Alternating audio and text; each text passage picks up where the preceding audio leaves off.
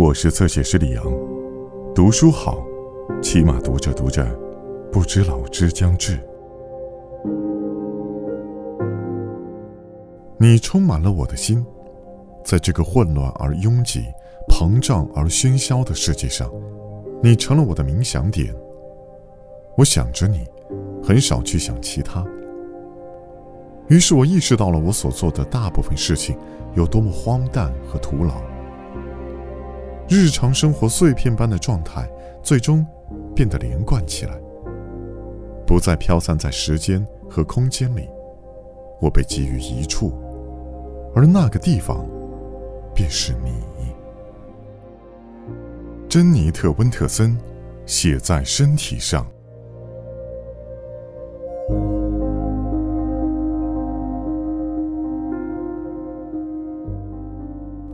为什么要用失去？来衡量爱情，在那两个词之间，爱情、失去，位在他们每一边的，是所有这些首先是如何发生的。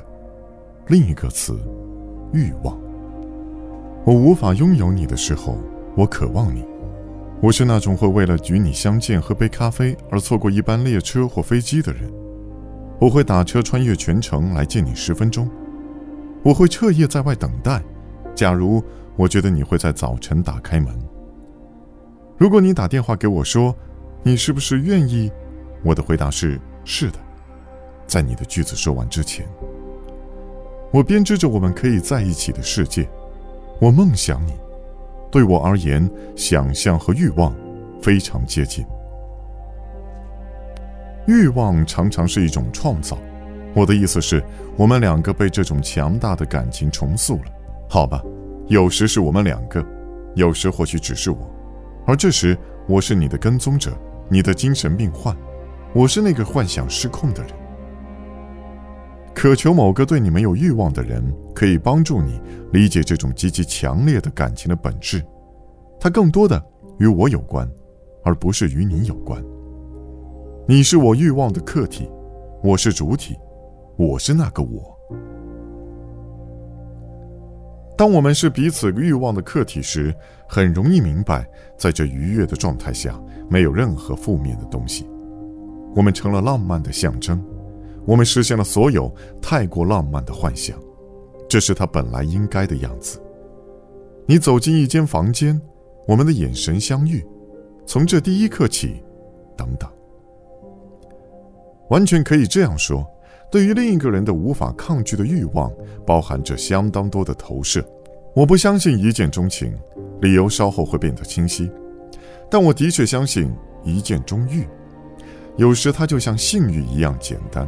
或许男人在这点上更直白，但通常欲望是复杂的，是一系列的渴望和需要、希望和梦想，是整个宇宙无人居住的繁星，在寻找生命。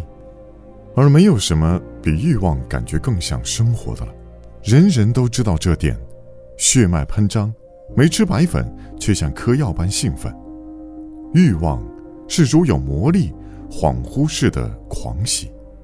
当人们经常说着“我愿意再次坠入爱河”，那最初的一个月、半年、一年时，他们根本不再谈论爱情，他们的意思是欲望。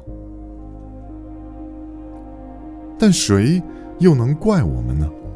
渴求你令我感觉强烈，使我的身体如狐狸般敏锐；对你的欲望令我活在平常的时间之外，召唤我进入一场我想我从未有过的与灵魂的对话，又使我比以往表现得更好，像某个其他人，某个好人。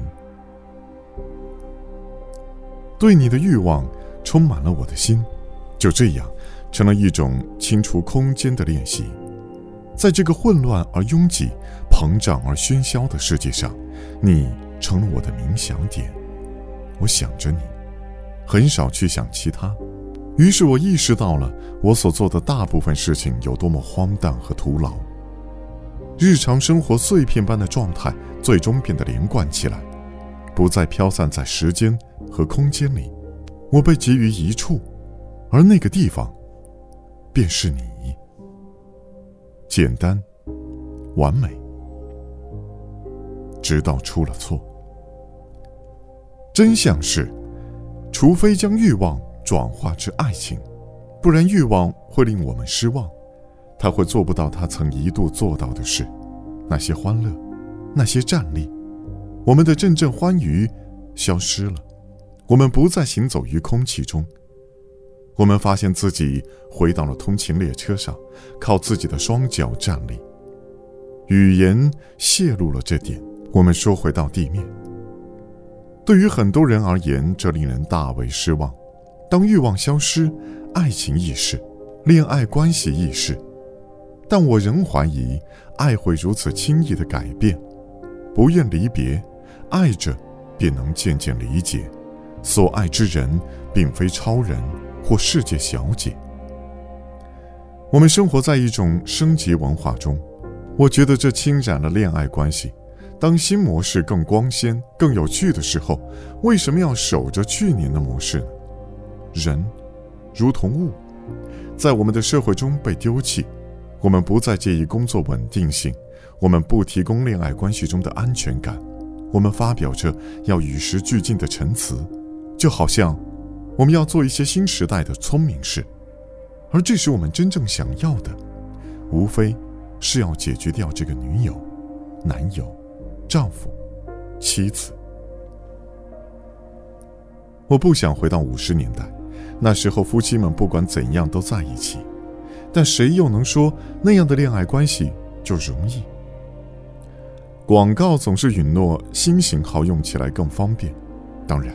当你升级到下一段恋爱关系时，它也更容易些，在一段时间里如此。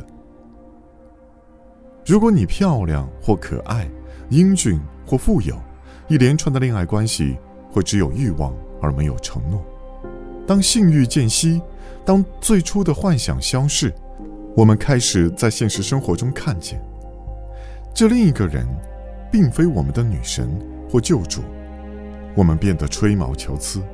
我们有了怀疑，我们也开始看见自己。由于我们中的大多数人在整个生命中一直避免面对自己，这突然的看见便令人不悦。